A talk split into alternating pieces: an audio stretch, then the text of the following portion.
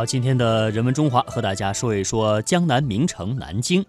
南京简称宁，是江苏省的省会，也是首批国家历史文化名城和全国重点风景旅游城市。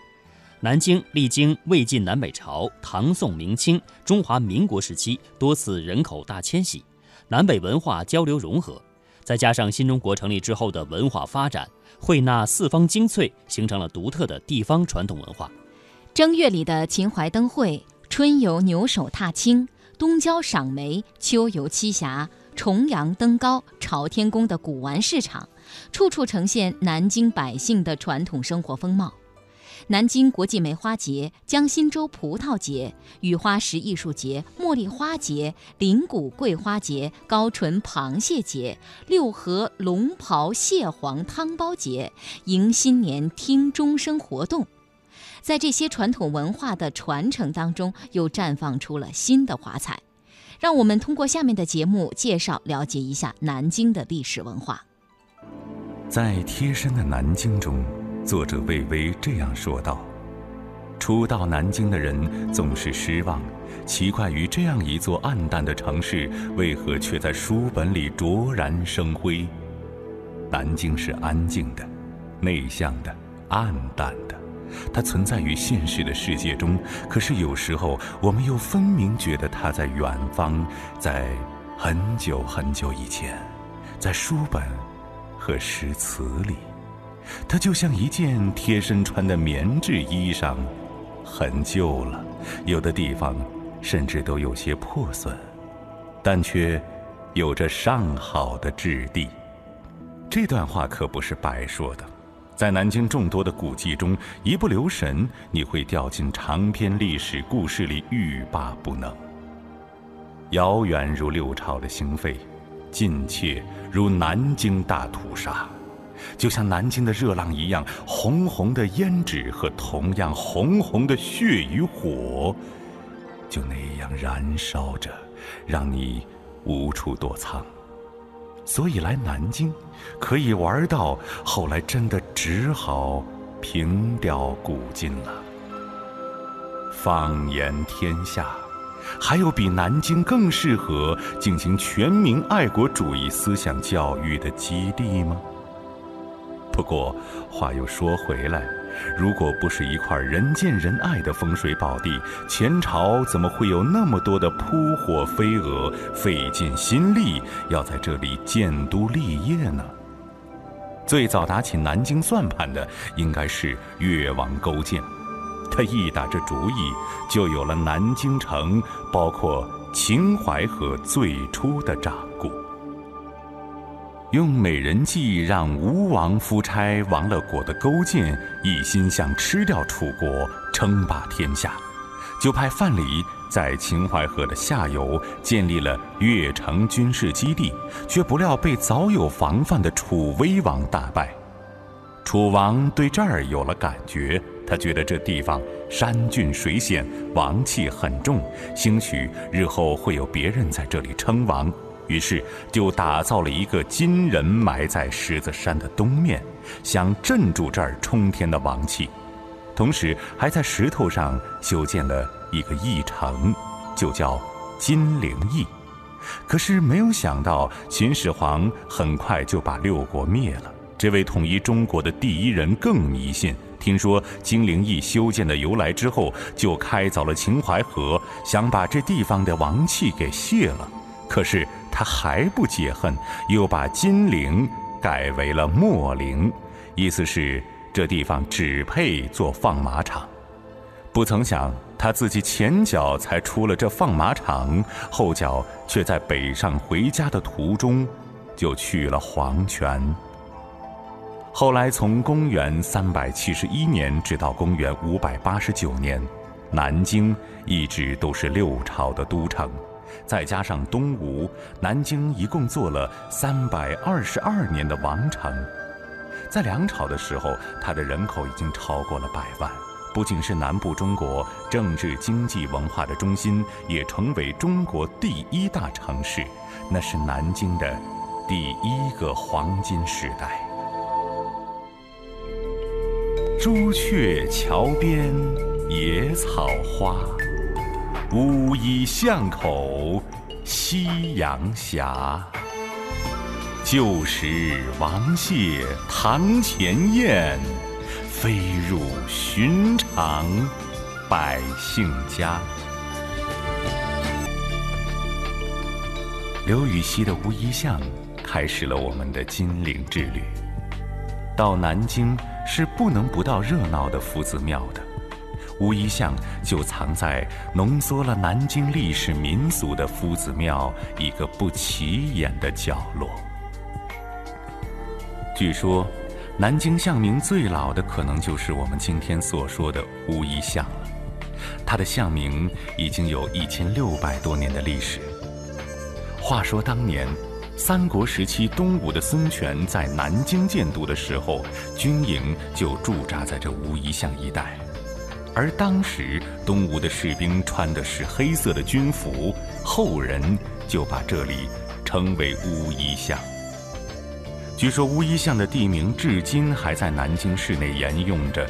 不过，如果你认真的要去那旧址上踏古寻幽，恐怕真的要深深的失望。因为如今打那儿经过，你能看到的就只有很普通的、简陋的水泥楼房。想起六朝时代。这里曾是最显贵也是最风雅的王氏及谢氏两大家族的聚居之地，喜欢穿着乌衣的王谢子弟们曾经那样从容地在这里教义说玄。可现如今，这儿已经没有任何可供怀古的材料，连刘禹锡诗中咏唱过的燕子，也不再飞入城中。在现实中占据历史舞台的人，总希望这将是永久的演出，而变化却总是在意外的时刻以意外的方式到来。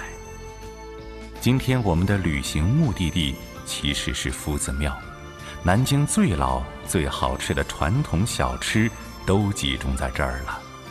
这儿能看到秦淮河，也有江南贡院，当然还有乌衣巷。我们选择乌衣巷作为游历夫子庙的代言，是别有用心的。在中国为数不多的千年帝王都城中，南京雍容大气的面纱下，是一张写满悲凉与惆怅的面容。六朝古都，六朝废都，风流情怀，金陵春梦。太多的家国遗恨，使你在走进它的时候，不可能轻松和轻佻。诗歌内外的乌衣巷，在沉默、衰洒与杳无踪影之间，诉说着人世的变迁与自然的永恒中的相互对照。为乌衣巷留下这首千古绝唱的诗人刘禹锡，除了这短短的四句话之外，并不曾对历史多说什么。而他的沉默，让我们也得以保持对历史的敬畏。滚滚长江东逝水。浪花淘尽英雄，是非成败转头空，青山依旧在，几度夕阳红。罗贯中在他的《三国演义》卷首中所引用的明代杨慎的这首词，如果能够镌刻在南京保存至今的古城墙上。不知道会是什么感觉。当年真正意义上在这里建都的是东吴的孙权，诸葛亮到东吴共商聚曹大业的时候，来到此地，不由得赞叹：“莫陵地形，中附龙盘，石城虎踞，真帝王之都也。”建议孙权再次建都。于是，孙权就在今天南京主城的位置上建起了建业城，又在旁边的石头山上建起了石头城。后来孙权一度想迁都武昌，受到了江东望族豪门的一致反对，民间因此流传着“宁饮建业水，不食武昌鱼”的说法。无奈之下，孙权不久又被迫迁都回建业。西晋初年，晋军攻陷东吴都城建业，纵然是好江山、好地形，但在三国合一的局势下，还是守不住了。到过南京晋香河路的人，也许能够回味出六朝的秦淮是怎样的清丽动人。在黄道吉日，士人商贩们坐着船，沿着这条晋香河悠悠晃晃地去鸡鸣寺进香祈福。你闭上眼睛，想象那船从秦淮一路摇到了莫愁湖，这一路得有多少诗词的落花，得有多少吴歌西曲啊！所以在许多年后，杜牧在写下一首千古绝唱的时候，一定是为秦淮、为金陵叹息了许久。烟笼寒水月笼沙，夜泊秦淮近酒家。商女不知亡国恨，隔江犹唱后庭花。